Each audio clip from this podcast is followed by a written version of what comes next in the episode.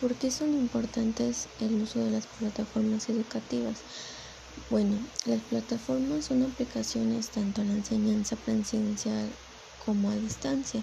Es decir, que esto nos ayuda a que el proceso de enseñanza y aprendizaje